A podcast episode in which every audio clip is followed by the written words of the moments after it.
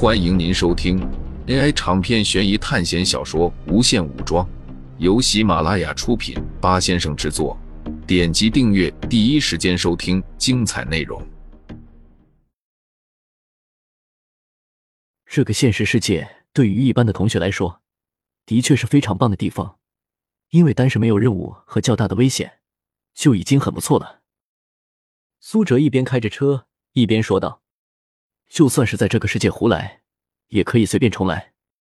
但是他们好像忽略了一个东西，这个世界本来就是一个财富，很多人只是把这里当做一个娱乐的地方。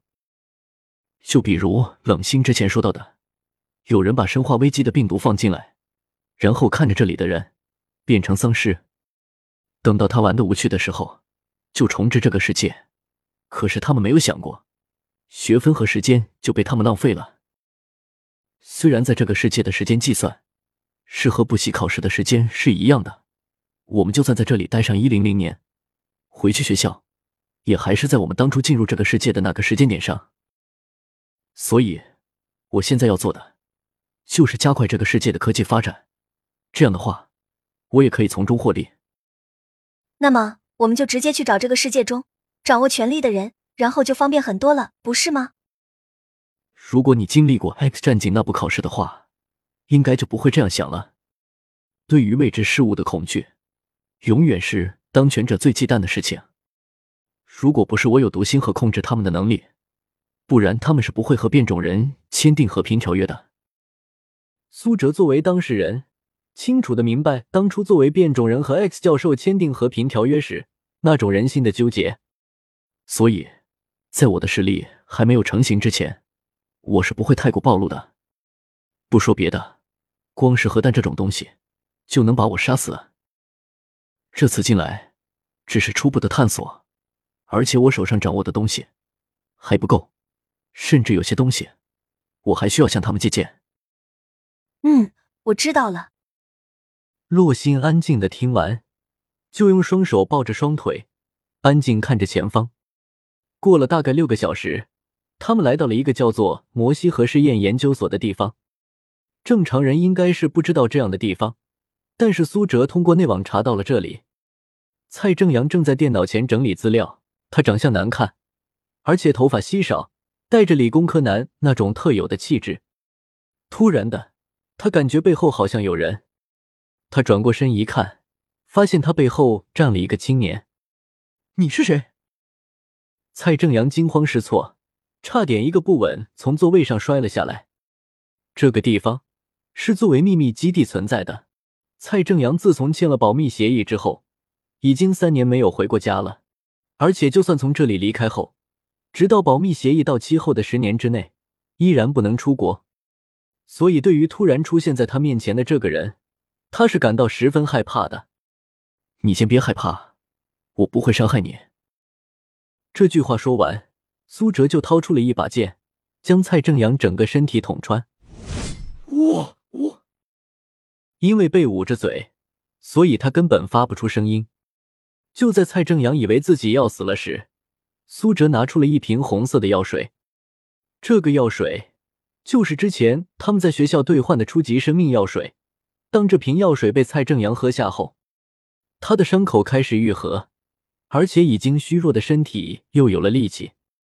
苏哲放开了他，是不是很神奇？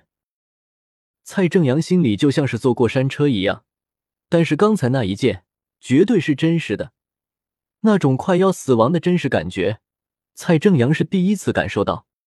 你今年几岁了？苏哲坐在旁边的板凳上，看着他。我今年二十八了。蔡正阳感觉很莫名其妙，对方为什么会问他这个问题？你还没有女朋友吧？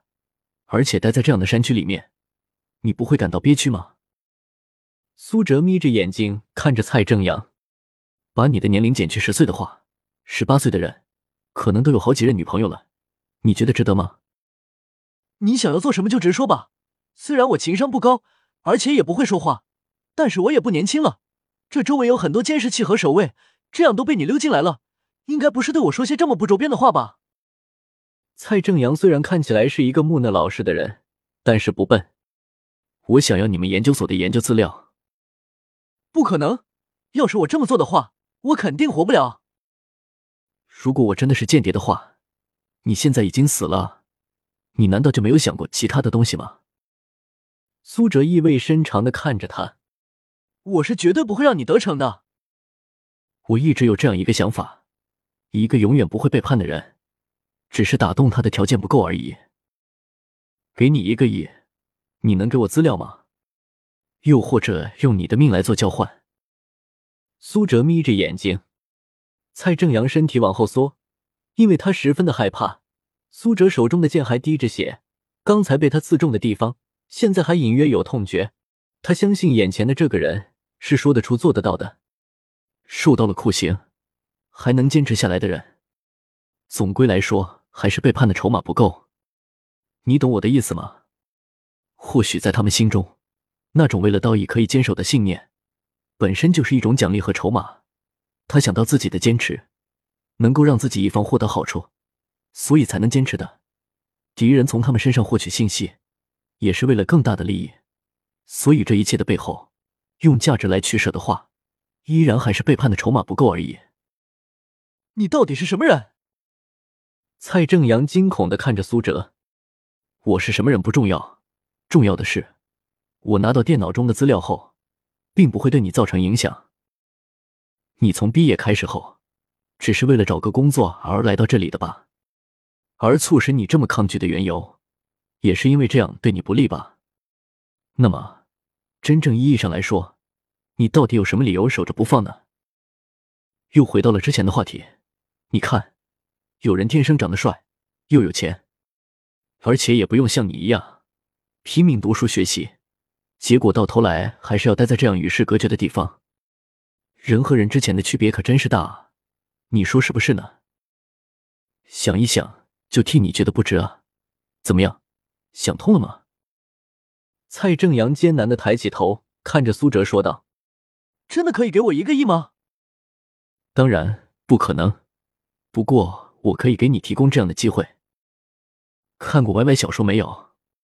你可以把我当成是那种金手指外挂。”蔡正阳转头对着电脑输入了一串密码，然后拿出 U 盘，拷贝了一份资料交给苏哲。这些就是最新的研究资料了。蔡正阳心脏在不停的跳动，支持他这么做的理由，完全就是因为苏哲说的话，而且还有刚才神奇的药水，他觉得这可能是他这辈子翻身的机会。苏哲拿到 U 盘后，笑着说道：“恭喜你，你成为了这个世界的主角。”蔡正阳一脸茫然，他显然还不理解这句话的重量。苏哲从手环里。掏出了几份初级生命药水，还有几颗从孟凡奇那里拿到的仙豆。这些东西可以让你变得年轻，提升身体素质。仙豆每颗是一百学分，对孟凡奇那种人来说都能治疗伤势和提供十天的生命能量。那么对于普通人来说，效果就更好了。既然苏哲要长时间来开发这个世界的话，总需要一个人来管理这个世界。蔡正阳吃下了一颗仙豆后。整个人骨骼开始噼里啪啦的响，就像脱胎换骨了一样。听众朋友们，本集为您播放完毕，欢迎订阅专辑，下集精彩继续。